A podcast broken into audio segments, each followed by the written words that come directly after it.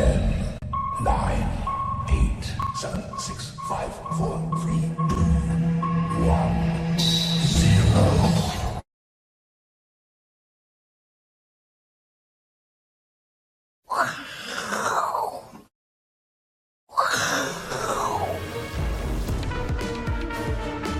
欢迎收看，我是金钱豹，带你了解金钱背后的故事。我是大 K 曾焕文。首先欢迎现场嘉宾，第一位呢是我们的这个施工传奇永年副总，第二位呢是在线上的伟杰，欢迎。好，这个台北股市哦，今天中场跌了三百一十九点，其实不止台北股市跌哦，这个亚洲股市纷纷的下跌哦。那我们录影时间呢，美股盘后也是跌啊，很多人说因为惠誉这家信评公司呢。调降了美国这个国债的信评，好，难道就因为这个原因股市开始跌吗？当然有可能会影响，但是呢，台股今天跌的不止跌这个，单跌的是 AI，AI 跌得很重哦。待会跟永年副总来讨论到底 AI 结束了没有？那台北股市的 K 线我们稍微看一下，今天呢，今天这个 K 线啊，哦，这个杀伤力有杀伤力蛮强的哦。对，先讲一下，昨天杜大师有讲说，这个低点如果破的话呢，哦，这个。修正的空间就会比较大。那这个低点呢，今天有被跌破。这个低点我记得是一六五五，哎，记不起来啊。好，没关系，我们直接看一下这个低点大概是多少。这个低点呢，一六八五九啊。今天最低呢是我们的最低点，跨破哦。好，最低点是一六八四四哦，确实有破哦。然后昨天阿哥也提醒大家。这个在横盘过程当中哦，通常哦，如果横盘之后要再往上攻，应该右边的量能要开始缩，代表筹码安定。对。结果呢，右边哦量越来越大，越来越大，今天的量还来到四千亿以上哦。那我们过去常跟跟大家讲啊，说股票啊，通常要从少量涨到大量啊，这个量够不够大？够大吧？这是今年最大量，这今年次大量哦，今天量也很大。哦，所以这行情感觉上有修正的这个味道非常非常的明显哦。那到底怎么看呢？要跟永年副总来讨论。好，OK。先从这个新闻看起啊。哎哎，七月份刚过完，公布这个数据，台股七月份开户人数创新高啊。有，你会去开户，代表你想买股票。是。你不可能开户，然后说啊，我再看看要不要买股票，一定是等不及了，所以赶快去开户。是。就一堆人去开户，哎，多少人啊？好几万人，重点是年轻人最多啊，二十到三十岁的人有二点二万人都跳进去了。嗯，哎，这是年轻人看到今天大盘 八月，今天才八月二号，是嗯是？跌成这样，辛苦了，辛苦了啊！怎么会这样呢？所以呢，这个年轻人呢，我们要给你一句话。其实有一本书哦，叫做《给年轻人一封信》，大家可以去看一下。哦，那我们先讲一下。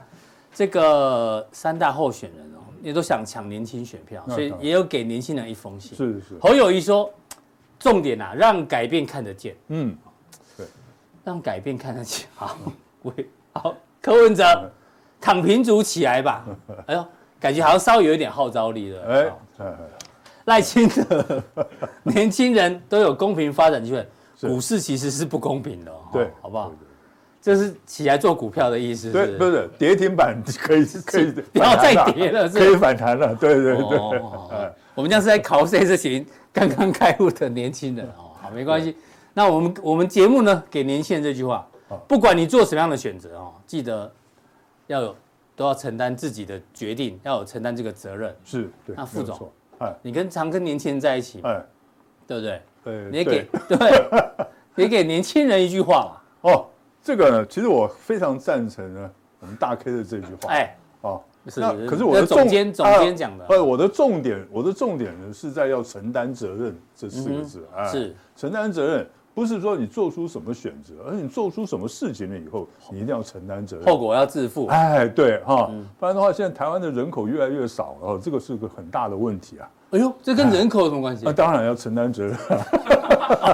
啊，你讲的是。啊啊啊啊啊啊啊！对，就我们我们很担心这个有智慧的长辈讲的话就不一样。哎，是是是，前辈前辈不是长辈，对不对？前辈 都可以了，没关系。不要违约交割哦。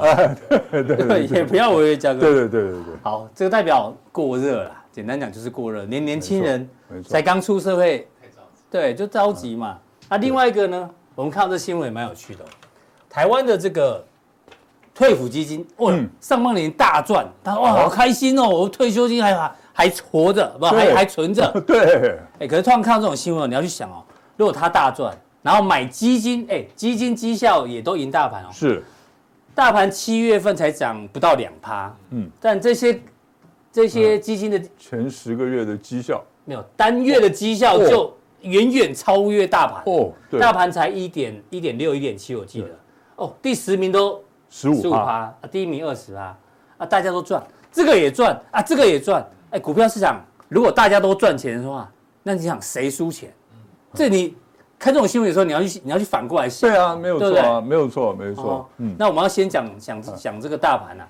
不过呢，AI 的部分哦，待会有人副总在第二主题会跟大家讲 AI 怎么看。那这些赚钱的这些基金经理人，他说，这个赵峰说，这个 AI 啊，要开始呢，要看它的这个营收贡献度，是是，要看它的含金量，啊，不能只是炒题材。哎，对。然后统一中小型基金是说，下半年要看企业获利，一样就是要看到底有没有真的赚到钱，而不是题材。是是是。陆博迈，哎呦，第一次听到这个基金。对对啊，陆博迈台湾五 G，哦，好，蛮厉害。好，目前看好 CoWoS 散热，呃，设计服务、AI 组装等等。好，然后日盛呢是说 AI 呀，这个看好下半年看好，但是呢，短线涨太多了，对，乖离率过大，哎，好不好？大家参考一下。对，看法都差不多嘛，我觉得他们，因为他们都靠 AI 赚的了，对，啊，最近 AI 杀比较凶，所以。先不管国际股市怎么样啊，我先看一下大家最担心的台北股市，是好不好？嗯，这一根到底有没有杀伤力？哦，有啊，啊，绝对有杀伤力。嗯，哦，为什么说有杀伤力呢？其实大家可以看哦，因为这次的高点是在前天嘛，对不对？礼拜一的时候，一七一四六三，盘中最高来一七一四六一七四六三，然后当初呃当天呢，它是震荡幅度三百八十二点，对，哦，三百八十二点震荡幅度，出了。这个四千八百多亿，对，今年第二大量，对，连盘后交易的话，四千九百二十二亿的样子哈。是，那么出了这么大的量，然后收过黑 K，那么它唯一的好处是什么？它当天还守住了月线。嗯。可是呢，第二天是蓝色的这条。对对对对，这蓝色守住月线。第二天呢，哎，收个小红，就昨天，对，它收个小红，对不对？应该是六十七点的样子哈。是。它收个小红，量缩，量级缩收小红，OK。OK，这表示什么意思？这表示呢，卖股票有人卖，买股票没人买。哦，嗯、那这一点来讲的话，还可以接受，因为呢，长黑之后的这个反弹哈、哦，是一般来讲，空头也不敢动，多头也不敢动，动所以它量会缩，会这是这是可以接受的。可是呢，今天就变成一个关键了。嗯，为什么说今天变成关键呢？因为你这边有点量大做头的味道。嗯，因为最大量是在这一天。嗯哼，你这边又。又出一个大量，然后又有个黑 K，、嗯、这边已经有一点要形成这个 M 头的味道。嗯，所以呢，今今天变得最重要的一天，因为连续守住了两天的这个月线，今天今天绝对不可以跌破。嗯，而且今天不但不能跌破，一定要带量收一个这个长红。嗯哼，哦。那这样子的话，礼拜一的这根黑棒有可能就变成个换手量了。是，那这个盘呢，要攻到一万八，大概都不会有什么问题。如果今天是长红棒的，对，好，就不会有什么问题了。嗯、我说今天呢，可以收小黑，可是绝对不可以收长黑。嗯，那不能收长黑，要看谁呢？看 AI。是，AI 呢，今天绝对不能收长黑，因为 AI 今天收长黑的话，整个大盘都要被拖死。嗯哼，都要拖下来。结果呢，很不幸，真的发生，就是 AI 发。AI 跌，然后它收长黑 OK，然后它又出量。如果这是个小燕头啊，我刚刚算一下，仅限在一万六千八嘛，是一万七千四，仅限一万六千八，那大概一比一假设，那至少一万六千二呢。呃，这个是正常的算法。啊，对，这算保守的算法啊，对，就是规规矩矩的算法哈。可是现在有个问题。那如果说它跌到一万六千二的话，我们要假设它跌到这里，是。你这边是不是又变成一个更大的 M 头？这边只先 小 M，对，大 M，这个还有个大 M，大 M，大 M 的话，我算过大概一万五千八了。哦，对对，是不是？是。啊，而且呢，我而且我跟你讲，它 M 头出来了以后，它这个颈线到高点的位置，嗯哼，跟它的低点到颈线的位置不是一比一哦。会一比一比一比一百吗？一比二。好的，一般来讲是一比一比二的话，那是多少啊？啊，这个有个口诀啊，哦、有个口诀，这个叫做呢，退一进一，对，然后退二进进一，哎，哦，这个这是 M 头的口诀啊。那那头肩顶的话就是一比三了。好了，那一比二的话，这样一，嗯，二，哎呦，那就一万五千，一万五，一万五千多，大概差不多跌个两千两百点左右吧。从一万七千四往下算，对，两千两百点，那就是一万五千二左右，一万五千三了。好，一五二、一五三左右，大家参考。哦，好，那就是这个先决条件就是真的这一波就跌到一万六千二的话，大概就有可能，哦，有可能。好，所以先看，万一一万六千二真的来的话，就小心会来到一万五千二。那到时候呢，重点在这里，如果跌到一万六千二，它应该会有反弹。对，它反弹了起来的话，一定要。不但要站回这个颈线，还要站回这个颈线。简单的讲，就是要收复呢。现在月线的位置，现在月线是一万七千零六十七点，就是最最低要求是你要站回一万七千点。如果站回一万七千点的话，就可以把这个头部的形态呢做个准破坏。嗯哼，哦，那不是一定就完全破坏的，准备要破坏。对，就至少哎，好像呢有机会有机会破坏掉了哈，那就要呈现这种走势。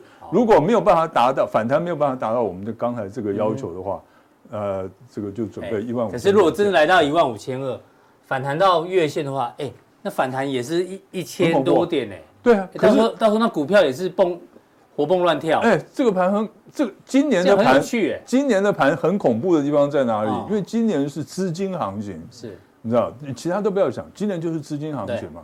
那资金行情的特色就在这边，嗯，它涨。很敢涨，很敢涨，哎，涨得无法无天。那那跌下来上，哎，对，呃，十八层地狱它都跌得下去啊。所以这个就是资金行情的特色。所以呢，我在这边要奉劝这个呃年轻人，刚刚哎年轻人一句话哈，头脑要眼睛要利一点，手脚要快一点哈，千万不要像我们这年纪大的人，这动作慢吞吞的哈。我们动谦虚了你，哎，我们其他动作都很慢哈。那这个副总很矫情哎，拜托，最近才去。嘉义啊，我说他脚很勤快了，嘉义，然后高雄跑来跑去嘛，哎，对对，服务大家，对对，我都去见人嘛，对，脚勤然后去见人，对，说的好，好，哎，大盘你讲的很清楚了，大家做个参考，好不好？是是是，这个是日 K 了哈，对，好，那哎，昨天收呃月 K 是？那。这个月线收完，你帮我们解读一下。嗯，七月份的月线。OK，嗯，七月份的月线哦，它是下影线大概留了三百八十点左右，上影线大概是三百五十点左右。详细数字我不不太记不太清楚，可是大概不会差太远。嗯，中间的这根这个实体的红 K 棒呢，大概是一百八十点左右。所以呢，它是一个下影线比较长、上影线比较短的小红十字线。嗯哼，那看起来没有问题，是哦，没有毛病。量有问题在哪里？量太大。哦，量太大。量这么大的量，你才涨了两百多点而已，好，才涨两百多点，而且收个小红十字线，这个叫什么？量大不涨，嗯哼，量大不涨，对，不成比例就对了，对，量大不涨，所以呢，你现在有个问题就是说，你八月份一定要再收个红，而且要把这个七月份的高点要吃掉，嗯哼，好，就是这个呃一七。一七四三六，一七六四三，一七 OK 好了，反正就是一七一七四六三。我们来确定一七四六三。对，好，OK。哎呀，不过从日线的解读，感觉好像月线要突破不容易了啦，比较难一点，有有困难度了哈，有困难度了。这个大盘帮解读完毕之后呢，接下来大家更想知道是 AI 到底结束了没？OK，对，结束前这个东西很麻烦。哎呦。林百里刚好昨天有出来讲话呢，安娜，安，哦安，哎，他是说安娜，对，我帮他 OS，他说安娜，反正我我的那个成本在八十块以下，所以我安娜，对不对？因为他是大股东嘛，他那个八十块那边打了二三十年的底，对不对？他成本那么低，他当然安娜。他的成本早就没有了，对，零成本，零成本配五倍找零成本，所以他安娜 哈。对，那他说。这个 AI 哦，他认为不会泡沫化了。嗯，哦，股价是外界来决定，那不是他可以可以决定的。那当然，对，大家也不懂报这个我们确定。然后台达电昨天开法说会哦，其实今天股价原本蛮强，但后来也被带下来。不过它的 AI 客户也也不少哦，要货要等级。所以从他们这个大佬来看的话，其实 AI 好像基本面有单的其实都不错，对不对？那当然了。对啊。这可是整体 AI 今天跌的蛮重哦。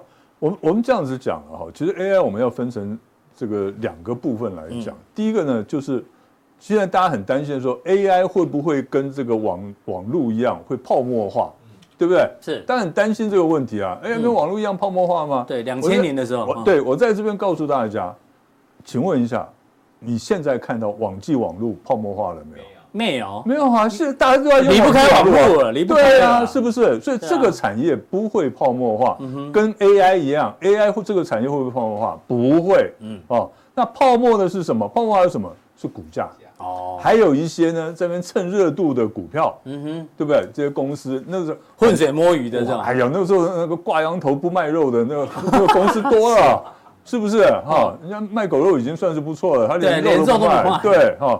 那很多啊，就是骗人家资金，然后就去吃喝玩乐的那种公司很多，所以这种公司会泡沫化。然后呢，我们讲句实话，讲简单一点就是呢，它跟这个 AI 根本没有关系，然后大家认为他们有关系的这一种股票，那它会泡沫化。哦，那么它的股价会泡沫化。那如果是真金白银的这种 AI 概念股的话，嗯，我认为它不会泡沫化，而且呢，反而有机会冲出来。为什么？大家去看一下，当初网络泡沫化的时候，那一些的龙头，嗯，现在更好了，更好，确实，对不对？你说 Amazon 啊这些企业。更好，所以我觉得 AI 这个网网际网络的历史会在 AI 重演，嗯哼，好，好，那么至于说个股上面来讲的话，对，哦，那么这个 AI 概念股有没有了？这次 AI 是由政府基金、保险基金三大法人主力，市场主力，通力合作，对，通力合作演出，哈，那结果呢，这个越大的。你越看不到它，嗯哼，哦，那我们看到哇，三大法人啊，哇，市场主力啊，哇，这边喊哇，就跟真的一样。可是呢，今天早上呢，我看了报纸，呃，看了这个媒体的一条新闻的时候，我就说，我说，大今天这个 AI 概念股大概完蛋了。哎呦，什么新闻？就是呢，我们劳动基金赚了很多很多的钱啊！哦，是不是那一则？对，哎，刚刚那一则新闻，对他们那个广达列入十大持股嘛，十大持股，哎，有的是第四，有的是第五啊，不管它多少，可是呢，大家知道，他今天一公布出来，嗯，他为什么要赚这么多钱？因为去年去年亏太多，所以要把去年的洞补起来之外，他另外还要有有盈余嘛，对不对？然后呢？因为他一定要公布出来了，他公布，哎，我第二第二季为什么会赚那么多钱呢？就公布，啊，大家一看，哦，原来是他们买，他们买这个 AI。那请问一下，嗯，现在曝光了之后，而且我已经赚到钱了，我目标已经达成了，哎，你要继续报吗？要继续继续拉吗？不会吧？这新闻这样看，对对对对，对不对？他都已经告诉你，我我已经买了，我也赚大钱，我已经赚大钱了，还要我怎样？对，你还要我继续拉吗？对不对？哎，所以所以。在礼拜一的时候，这个这些 AI 概念股跌下来的时候，我们就去看这些三大法人有没有卖，卖的不多啊，真的是卖的不多，对不对？那卖的不多，那谁卖的？是可疑人物，就是政府基金、保险基金、政府基金出货的结果。对，应该是哈。但是，可是三大法人还没有出货哦，还没出货，所以呢，应该还会有一波的反弹。呃，所以 AI 没有不会一次一次。一次挂掉结束不会，嗯，应该是这样子讲，下一波反弹会不会有这一波的高点？这个我不敢讲。是哦，那做个右肩大概不会有太大，至少要有个右肩。是啊，OK，OK。好，我们让看一下指标股广达。是，嗯，好，广达这档股票呢，大家看一下啊，它去年就最后一天，呃，十二月三十号，它收盘价是多少？七十二块三。所以今年的最高价是两百七十一块。所以它的涨幅呢是百分之两百七十四，对。哦，那我们用这个涨幅的这个两百七十一呢，我们乘以零点三八二，为什么零点三八二呢？就是回档下来用黄金切割率算，大约是三分之一的位置，哦，就是零点三八二的位置，它的位置在多少？一百九十五块，所以从即使跌到一百九十五块。它都算是强势回档哦，对，哦，零点三八，因为我们知道有个零点三八二零二分之一，还有一个零点六一八，哦，那么这三个是分成强势回档、中级回档，还有弱势回档。如果它有一天回档到这个零点六一八了，嗯哼，那就不要想太多了，对，好，好，就应该就可能就就要停损啦，或者什么叫哎，对。所以从所以回到一九五的话，都算强势回档，都还算强势回档。今天大约在二一四点五嘛。所以我们简单的讲一下，就是说，如果说它回到一百九十五块，或者是甚至于没有到一百九十五块，对，它就止跌了，就开始反弹了，那它算是一个强势回档，它还有机会来挑战两百七十一块。好，哦，还有机会。那从我们从这个量价关系来看的话呢，那其实呢，因为你可以看哈。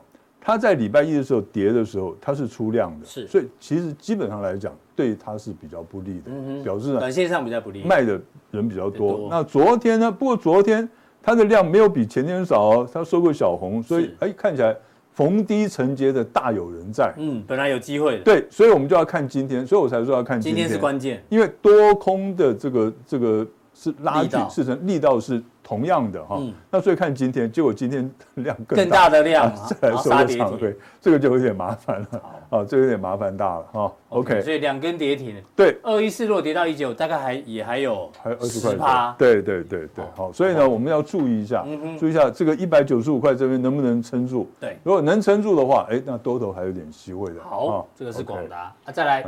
好，再过来是伟创，嗯，伟创，哦，伟创就比较麻烦了。哦，为什么说伟创比较麻烦呢？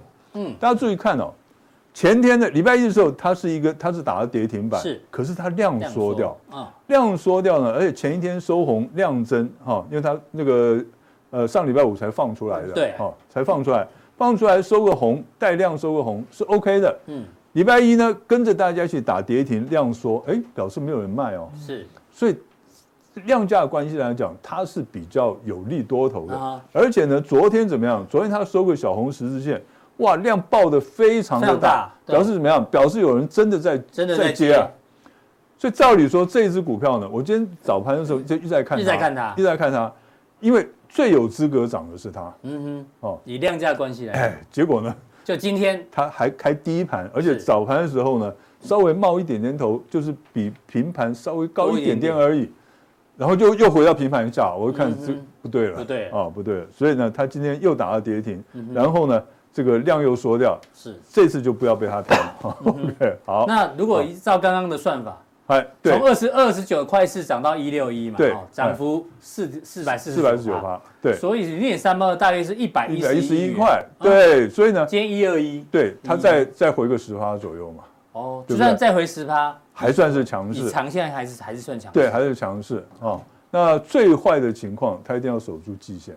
嗯，哦，季线大概九十一块、九十二块。好的，哦，大家参考。一定要守住。哦，OK，OK。好，再来。好，再来季家。嗯，哦，季家哈，它比较，嗯，我们不能说它阴险，我们说它比较厉害一点啊。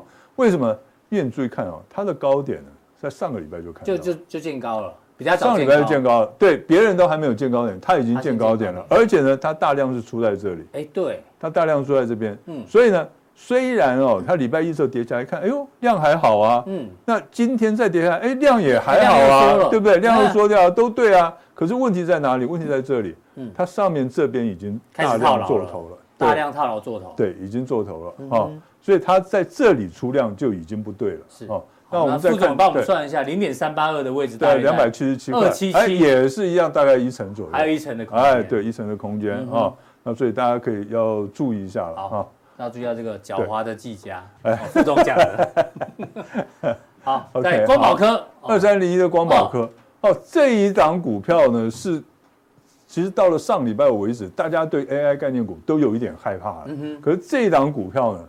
是后起之秀的然后，大家都觉得哇，后发先至，对，后发先至的味道，哇，一定不错哈。结果你看，它礼拜一的时候这么大的量，收个黑 K，所以它没有跌停哦，黑 K，对，它没有跌停哦。嗯，可是呢，它量这么大一个长黑 K，哇，这这个就要小心了。哎，这套的不少哦。对，而且你看今天杀到跌停已经没有量了，是为什么没有量？因为全部套在上面了。对，没有人要接了，没有人要接了。这个这种的是最可怕的。这些股票为什么说今天绝对不可以收长黑的原因在这边？因为呢，大家回想一下，礼拜一早盘的时候，嗯，你在做什么事情？哎，看这个，哇，好像要上去了，而且不错啊，对不对？大家都跑进去追，都是追，因为早礼拜一早盘的时候，它一直在平盘上下震荡。对，你说大盘的礼拜一。对，我们再回过头来看一下广达。没有，我们回过头来看一下广达的 K 线。对对对。好好。回过头来，跟副总太久没见面了，默契不够。是是是，好，来，好来看广达，广达大家注意看哦，这个是七月十四号，嗯，这边出一个天量，有史以来最大量，十五万两千张的样子。嗯哼，这里呢，七月二十五号出一个十六万张的量，量啊，对，那么更又创新高，然后这两天都是收黑 K，嗯，都收黑 K，然后呢，你注意看哦，巨量收黑 K，嗯，大家讲说哇会不会出货，嗯哼，对不对？可是因为这一天是留下影线，大家还比较不怕，嗯，然后你可以看。接下来三天都是震荡盘整，可是再也没有跌破这一天的低点了。是，意思是什么？意思是你那一天拉回来，七月十四号拉回来，你不买，嗯哼，后面就没有机会了。七月二十五号，它是上影线的黑 K，量更大，是，那大家就真的有点怕了。嗯哼，哎，它确实也有低点，嗯哼，可是呢，接下来三天你不买的话，又没有了。嗯哼，所以呢，到了。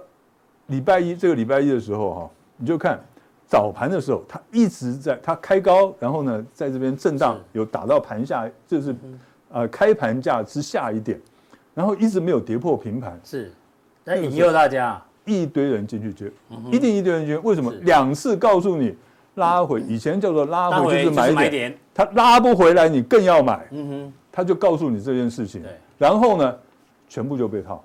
嗯，那被套了多深呢？套了十几趴，是。我们将近十一趴，你套了这么深，然后昨天你会不会卖？不会卖，嗯，那准小红、啊，对，你今天想卖都卖不掉，嗯哼，别人怎么样？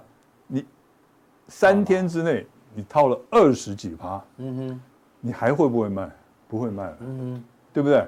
对，主要有过那个停损点的那个临界点，对对对，嗯、因为你即使啊你在当天哈都舍不得做当冲，因为你做当冲现赔十趴，是没有人。愿意这样子当冲的，嗯、所以呢，我才一直讲说这两天不可以再收一个长黑，是因为一收长黑就告诉你，恐怕呢你要解套。所以副总刚刚是解解析了这个主力的做做做是是做法，对不对？那他刚前面说 AI 是政府基金在卖，所以这是政府基金的，呃，这个这个恒基，哎，把它公布出来了，对吗？没有了，这个这一个部分的政府基金是委外代操的，哎，对，啊，对对对，我请你喝咖啡，政府不会请你喝咖啡，对对对，好，这个技嘉嘛，哎，对，啊，技嘉是二七七哈，刚刚讲过，大家参考，是是是是是，好不，光宝，光宝是一三二，落零点三八二，对对对，一三二，这样，可是这只股票比较辛苦，比较辛苦哦，比较辛苦一点，好，那我们来看一下这个。I P 股，好好，I P 股，创意，创意这个是不，哎，这个太具有代表性了。为什么会具有代表性呢？因为它当初涨的时候，所有的人，所有的研究报告都告诉我们说，它是含金量最高的一档股票，对，对不对？哈，那么可是呢，它第二季的财报这个法说会一讲的时候，大家发现。哇塞，全部是灌签的。我没有这么好，对他没有这么好啊。是，那所以呢，他不啰嗦，直接两只跳空跌停。那然后大家注意看哦，今天它出大量了，然后有止跌的迹象了。是哦，那它是不是真的能够止跌开始呢？这个反弹了呢？嗯，我觉得不太容易，不太容易。我觉得不太容易。为什么不太容易呢？哈，因为呢，它它的基本面真的。没有大家想象这么好，没错，含金量不够。对，含金量不够嘛，哦，所以呢，大家可能要小心一点，小心。尤其是怎么样？哎，如果它盘一盘，哎，它站上了今天盘中的高点一一四九零啊，一四九零的话，比如说站上一千五了，哎呦，它可以大量筑底哦，嗯哼，哦，那还有个反弹的机会。可是万一它接下来的三天三个交易日一四。这个盘中低点一三七五，万一都站不都跌破站不回去的话，那要小心了。那他恐怕要来继续修修正。对，好。然后我们列举几档好不好？这个机壳的勤诚哦，勤诚的指标。勤诚呢，好，大家注意看，因为它已经关紧闭一二三四五六七，关了七天，一二三四五六七，从关紧闭的那一天就开始跌。是。关紧闭的股票有两种，嗯，一种呢。它被关起来了，好极了。对，对，没有人没有卖压了，对不？我就一路拉。一路拉。那还有一种呢，就像这样子，你没有卖压，我自己卖，对不对？一路跌。哦，一路跌，因为没有人买嘛，嗯，对不对？所以这状况也是很不好，呃，状况不太好，状况不太好。不过它有机会在这边支撑。前面平台这边大概在一百三十六块、一百四十块这边，应该有个支撑。还有还有一小段距离，加油。好，再来这个滑轨的，我们看一下指标股川湖。川湖哦，你可以看，它被关紧闭的时候，你看它跟那个刚才我们讲的就不一样，形成不一样。对，它在关紧闭的时候怎么样？哎，到最后还往上走，对不对？一放出来以后，哇，更是往上走。那可是现在问题在这边，它跌下来之后，它跌破月线了。跌破月线呢，它的量有没有失控？其实量还没有失控。嗯，可是哦，我们要注意看一下，它在这里，它这边哈，这一根是它的大量，是这里是它一个大量，所以呢，这一个不要跌破，因为这这一个点就是八百块左右哈。是，它今天的盘中是跌破了。啊哈，盘中跌破，收盘没跌破。盘中有到七七，收盘没跌破，还好。万一有一天它收盘价都跌破的话，哇，那那这个这个问题就比较麻烦一点，它可能要下探到差不多六六百多，下探前前一个大量低点，对，差不多在六百六到六百八之间，哈，这边支撑。好，那最热的散热，好，我们列举哦，散热双红，嗯，双红大家可以，这个不用我讲了。对，我看你笑成这样，我就知道答案了。这不用讲了。嗯，为什么？因为你在这里盘整的时候，哈，嗯，它这边盘整的时候，它是没有量的，是，没有量。虽然没有量，可是呢，它是量价配合哦。嗯哼，你看，涨的时候，涨的时候带量量增，跌的时候量缩，有没有？它一直是量价配合，所以理论上来讲，它应该要冲上去了。是，它盘整完要冲上去了，就这边哎，真的冲了两天，嗯，可是也只有两天。对，然后回档。回档到了礼拜一的时候更凶，它盘中冲到创高，波段新高，然后收盘的时候，这一定很多人跳进去的嘛。又来了，要喷。对，因为你从这边看，它完全走个量价配合。如果就是老手看技术分析的，看量价关系的，在这边当天不追，那真的真的是很奇怪的一件事哦。那还好我没注意到，然后反射动作对不对？对对哦，这个一定要追啊。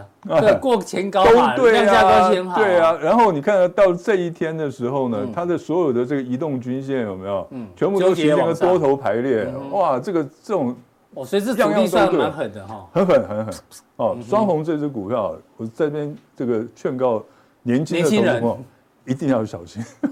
啊，没有三两三，绝对不要去挑战它。不要去挑战双红。对对对，哈，OK。然后它这一根长黑就做头了嘛。好，谢谢副总哦。AI 概念股带玩完了吗？刚刚普通你讲的很清楚哈，要看个股好不好？那重点是还有一个族群，哎，这是真的假的？呃，还不错，至少还不错。对，相对于 AI 来讲，至少它是很安全的，相对安全。对，有可能也才刚开始。好，对，请待会待会锁定副总的加强錠。好，请坐。那我们在线上的。伟杰呢，要跟大家报告美国上个礼拜升息之后他的看法。那当然最新的讯息跟大家补充一下，这个一样是以开发国家的澳洲。哎呦，澳洲这一次呢是没有升息哦，连续两个月都不动。不过还是暗示不排除未来继续升息。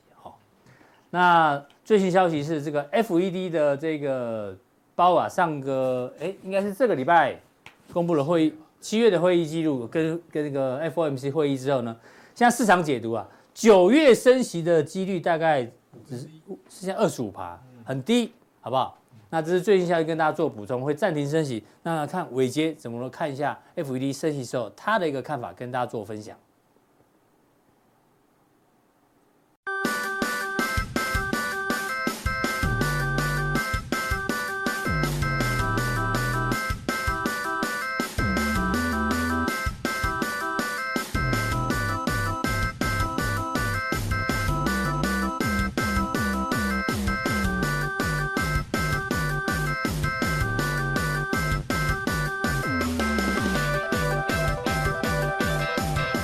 欢迎大家收看，我是金钱豹。大家好，我是伟杰。啊、我想这一次我们在这个节目当中要分跟大家分享的哈，我想呃主要还是以这个之前的美联储的呃利率决策会议为主了哈。那当然，我们今天也会穿插了一些比较属于即时发生的新闻来跟大家做综合解读。那好，那我想其实哈，在过去的这段时间当中，升息之后应该。市场上有很多的专家有一些看法哈，那当然我们的呃金钱豹团队有有很多的大师级的人物会跟大家做分享哦。那我想大概很多人都觉得听起来差不多哈，但是伟杰有伟杰的看法。那等下各位跟大家分享哦。那在进入今天的这个主题之前哦，伟杰还是先跟大家分享一下比较及时的新闻，因为这个是今天早上哦热腾腾出炉的新闻了，那刚刚发生了，一大早起来哦，就突然之间看到这个新闻呢，会吓出冷汗的哦，这个新闻。好，那我们就先跟大家讲新闻啦，因为其实做个解读会让大家比较有一些依据哈。那呃，最主要是今天早上我们看到的是 Fitch 哦，就是惠誉哦，去降平了美国长期债券的平等，从 Triple A 降到 AA Plus 哦。那这个其实是一个蛮大的一个呃动作哦。那当然，这个新闻呢，我看到的时候，其实这里面有提到两个人物，第一个是美国财政部长耶伦哦。那传出呢，耶伦其实。在惠誉准备降频之前呢，有跟他们说有必要这样吗？哦，动作应该没有必要这么大哦。那有跟他们稍微去做个沟通。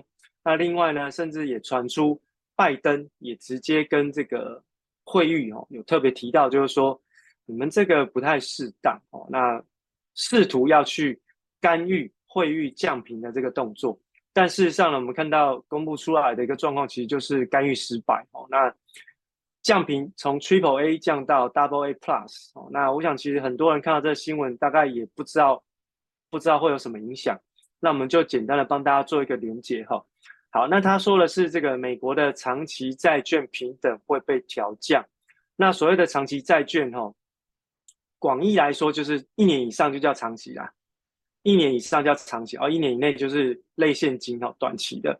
我们大概都是这样子分，哦，那但是呢，我会比较把它 focus 在，呃，时间比较长的哦债券，也就是以十年期公债为主，哦，来去进行一个观察，因为毕竟十年期公债呢，其实在投资市场上面来说，它是一个利率，哈，无风险利率的定锚，也就是你现在所看到的很多金融市场上面的价格，都是经由十年期。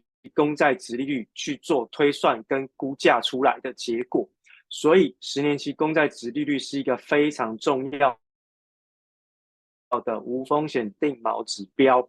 那这一次呢，汇率降平了之后呢，其实后续我们要观察的是美国长期债券被抛售的危机，哦，被抛售的危机，那会不会出现债券市场的一个？呃，末跌段的行情，或者甚至说还有一些比较明显大波段的一个跌势，这个是哦在降平之后我们要去做观察，因为毕竟上一回是在二零一一年哦欧债期间哦欧债风暴期间，标普呢去降平了这个哦美国的债券平等嘛，那这一次是第二家惠誉哦，那也不过就三家嘛，标普、惠誉啊，剩下还有哪家？穆迪还没有动作嘛，好，那所以其实现在只剩下穆迪还把。美国维持在极高的债券平等当中哦，那这一次惠誉的一个调降呢，会不会有这样的影响？那我们要去观察十年期公债殖利率的变化。其实最主要的是先看价格，因为利率是从价格倒算出来的。吼，那价格会不会出现下跌？哦，债券市场会不会引动有一些卖压出现？那这个卖压当然一旦涌现之后，债券价格的下跌就会推升。殖利率上扬哦，现在目前美国十年期公债殖利率已经来到了百分之四以上了哦。好，那这个债券市场的下跌会引动什么样子的一个风险？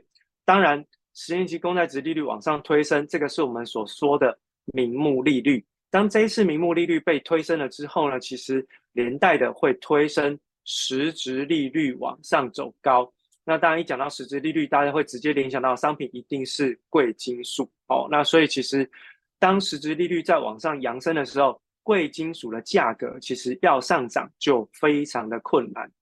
第二件事情，当十年期公债殖利率的利率在持续往上攀升的时候呢，它会造成过去我们所提到的殖利率倒挂会出现收敛的变化哦。当殖利率倒挂开始收敛的时候，对于股票市场就会是一个非常大的压力哦。那这个收敛其实最重要的反应是在长端估值的修正。大家想想看，我们刚刚特别提到，十年期公债殖利率是市场上无风险的定锚。简单来说，你把百分之四的这个利率把它倒过来，它就是二十五倍的本益比。也就是说，现在目前债券市场是二十五倍的本益比，以这个为基准，超过二十五倍本益比的投资都是高估值，都是偏贵，那么都隐含会有下修的空间，隐含会有下修的空间。好，所以其实对于整个股票市场来上来说，接下来会不会因为债券殖利率的上扬而再一次的引动？估值修正的卖压，这个是我们要特别去留意的地方。那当然，回过头来你会说，那跟我有什么关系？第一个，过去大家积极抄底的长期债券，代表还没跌完。第二件事情，台湾的寿险类股，它账上的海外债券市场的投资，会不会再一次的受到牵连？这个是我们在看到这则新闻，你应该要有联想到的一些。一个思维跟一个脉络哦，就要这样子去做联想哦。那当然，这个是我们后续再持续做观察。另外一件事情，我们来配合的是日本央行调整 YCC 直利率的哦 yield curve control 哦，从百分之零点五正负百分之零点五，把它放宽到正负百分之一。好，那放宽完了之后，日本的公债哦，十年期的公债就从就突破零点五了嘛，就到零点六以上了，对不对？它它会持，它会一直往百分之一靠拢。那这代表什么是意思？日本的债券也开始跌价了，日本的债券也开始出现明显的跌价。那也就代表着市场上目目前在发达国家或者是一般哦比较常见的经济体当中，唯一一个还有负利率债券的国家。将会因为这一次日本央行的调整消失不见，市场上从此再没有负利率债券的存在，就从这一次日本央行调整的 y e a r curve control 的政策开始发酵。那当然，过去日本是全球 carry trade 套利交易最便宜的资金来源，大家要记得，现在目前央行的这个动作，哦。它让整个利率开始往上攀升的同时，代表资金使用成本变高。资金使用成本变高，那就代表有很多的套利交易是没有办法进行，它有可能会面对到获利了结的风险，也就是 carry trade 有可能会开始退出市场。当 carry trade 开始退出市场，那么过去欧洲央行所特别提到的，因为 carry trade 的快速度退出。而导致的欧债风险也即将会发生。好，那这个欧债风险，只要欧债的危机又来，那么也不是 carry trade，不是只有投资欧债，它有可能也有美债的部位。所以债券市场在这双重的影响之下，其实呢，我认为后续哈都还要特别留意一下这个债券市场所影响的哦估值变化。尤其是在过去，我们看到日本跟中国大陆为了要稳住他们的汇率，不断的在卖出美国的债券，好，所以你看到这个哦，中国大陆大幅度的减持美国债券，不是在去美元化啦，是他在护盘，护人民币汇率的盘，好，所以不要再觉得说啊，他这是去美元化，不是哦，不要这样子认为，它其实是抛售美债来护住。人民币的汇价，日本也是同样的，这是这两个是全世界美债拥有最多的两个国家，都在进行同样的动作。而现在目前日本央行似乎开始对于它的利率政策已经开始出现了一些转变跟态度的松动。哦，所以未来后续我们要持续观察，当汇率降平跟日本央行殖利率开始进行调整了之后。对于债券市场所带动的一些变化跟影响，那当然对于台湾的寿险业来说，会不会再次的造成压力？对大家手上所持有的长期债券，会不会再出现风险？这个我们就要特别在后续的一个环境当中来进行一个观察。好，这个先跟大家做一个及时的解读。好，那解读完了，对，我们花了很多时间来讲这些东西，原因是因为要套。这一次的整个美国的哦利率的哦利率的这个决议哈，那当然没有意外了。我们之前有跟大家讲，话就是一直会升息嘛哈，升到什么时候，鲍威尔自己也不知道哦。那我们会跟大家讲到底会升到什么时候。好，那这是第十一次的一个升息哈，那它的利率已经来到了百分之五点二五到百分之五点五，各位，这个是现在定存可以赚到的吼，就是或者是你去做一年期以内的哦美国债券的投资，大概利率都在百分之五以上了哈，百分之五以上哦，所以你也不用太担心，因为一年期以内其实基本上没有什么太多的风险哦，没有什么太多的风险，因为它的影响性。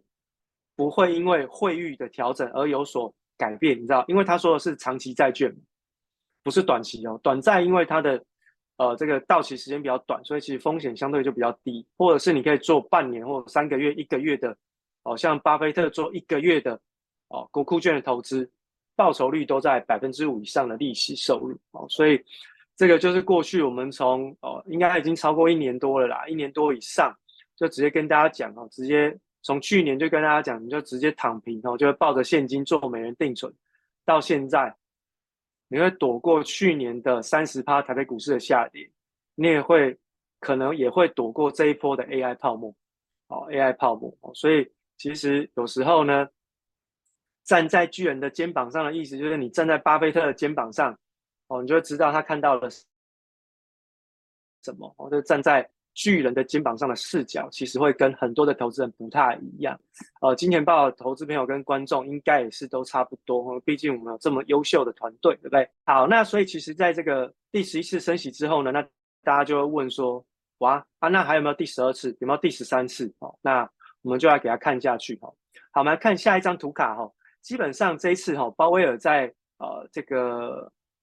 这个决策当中的那个新闻稿我就不跟大家讲，然后会后记者会，呃，我大概去总结，大家有兴趣可以去看了，大家帮大家总结几个重点，然后就是说鲍威尔他不会给市场一个利率的前瞻指引，就是说我我他不会跟大家讲说我未来会升息降息，或者我也不会暗示，我根本不会讲，你就看我怎么做就好了哈。这个是鲍威尔在这一次这个利率决策当中一个非非常特别的点。那总结来说，哈，大概林林总总很多的问题，我把它总结成为三个重点。第一个，哦，就是你现在看到的中性利率，哦，中性利率，那这个是睽违已久，哦，有媒体问到这个中性利率相关的问题，那鲍威尔有针对这个来进行回答，哦，那所谓的中性利率，哈，其实就是总和供给跟总和需求达到平衡的那个点相对应的市场利率，好，相对应的这个市场利率。也就是说，简单来讲，当升息碰到中性利率的时候，所有的金融资产价格就会开始修正，哦，经济就会开始进入过热的经济就会开始出现冷却，这个是中性利率。哦，我很粗略的解释给大家知道，哦，大家有一个想，要不然你知道中性利率其实大家都不知道怎么怎么去做理解，我很粗略的解释给大家听，就是当中性利率一出现的时候，涨超过它会引起。金融市场上面的价格崩盘修正，它会引引起实体经济的冷却，哦，就是过热经济会变冷却，这个是中性利率的一个哦一个特性。那现在目前来看，中性利率在哪里？它是一个很抽象的存在，你一定要超过中性利率，市场上开始有反应了，你才会知道我已经经过它了。哦，你一定要看到市场上有反应，不管是在金融市场还是实体经济，你一定要经过它。市场开始有反应了，你才会知道哦，我到了，好，我到了。好，那我们现在就来看，因为这个中性利率其实在过去很妙哦。这个呃，美联储的纽约分行从去年的好像去年第四季开始又又开始恢复公布中性利率的一个水平的预测哦，这超级妙的哦，就是在关键的时刻总是会做一些关键的变化跟调整哦，然后会有些数据释出哦，大家就知道中性利率其实对于美联储来讲是很重要的，很重要的。好，那我们来看哦，升息了十一次，利率来到百分之五点五，实质利率哈、哦，以现在目前来看，大概是将近快百分之一点七，一点六到一点七的中间。好，那可是我们从第一季来看，这张图卡呢是中性利率跟实质利率的一个变化。好，那这个红色的是实质利率，好，那蓝色的是中性利率，那这两个之间的一个差异，好，这两个之间的 gap。代表的是美国资金宽松还是紧缩？当实质利率减掉中性利率为负值的时候，代表美国的资金都还是宽松。所以你可以看到，至少截至到二零二三年的第一季，哦，截至二零二三年的第一季，那时候大概是升息第呃第十次，哎，你看哦，升息了十次，利率来到了百分之五，可是呢，美国的资金市场仍然是偏宽松，好，仍然是偏宽松，那你就知道其实中性利率是远远还达不到真正要紧缩收回资金的标准，好，因为这需要时间嘛，你看。过去在短时间，哎，放水容易哦，收水难，的？覆水难收回哦，哦，这个为什么会有这句成语？大家知道，泼出去的水是很难收回来的嘛，对不对？除非你有吸尘器，也很难，对不对？所以呢，在收资金、收流动性的过程当中，它需要一段很长的时间来去进行酝酿，而且不是只有利率政策，包含 QT 哦，包含这个信贷管制，其实都会同步。进行，把过去在市场上剩余的资金全部的收回，这个是中性利率哦代表的意义。所以以现在目前看起来哦，中性利率来到了呃，也就是说升息升到百分之五点五，中性利率仍然不足以让美国的经济开始出现冷却降温，甚至有点衰退，然后压抑通货膨胀，甚至呢也没有办法能够让金融市场的价格。出现大幅度的回档修正，压抑通货膨胀，所以呢，可想而知，这个中性利率还在更高的水平当中。哦，大家可以看一下那个长期的走势。其实中性利率从过去这十年、二十年来看，哦，就是从呃过去两千年来看，大概都会维持在百分之二以上。而现在目前公布出来的中性利率的水平呢，大概也不过就是在还不到百分之一的水平。哦，还不到百分之一的水平，所以这个是一个蛮低的利率。这中间的差异，未来美联储一定会把它补足。补足完之后，整个市场的变化就会跟你现在看到的风貌是完全不同。好，完全不同。好，我们来看下一张图卡。好，另外我们看到就是在这个 QT 啦，就是我们刚刚是特别讲到多管道、多角度来进行资金流动性的回收。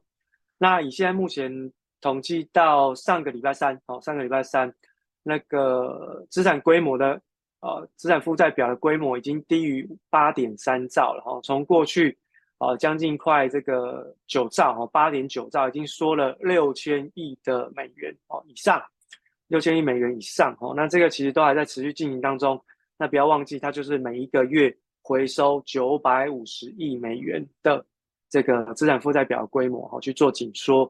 好，那我们简单拆开来看，下一张图卡你就可以看得到哈，我们在左手边是资产端，右手边是美联储的资产负债表的负债端哦。那分成几个资产，那资产端很简单，它就是持有最主要的部位就是持有的公债哦。所以不管是一到五年的公债，或者是五到十年，甚至在呃甚至在这个 MBS 的部分都有所下降啊，都有所下降。那下降幅度最多的其实就是一到五年期的公债哦，红色那一条线哦，一到五年的公债哦，它的这个减幅是最大的哦。那第二名呢，其实呢就是在这个五到十年，那再来呢就是哦这个紫色的是 MBS，其实到最近有一点点停滞了哦。那呃，所以它还是依照它的呃计划在进行，只不过呢过去其实很难达标，很难达标，其实 MBS 是很难达标的，但是呢在公债端它的减幅其实一直不断的在赶进度哦，虽然说都没达标，可是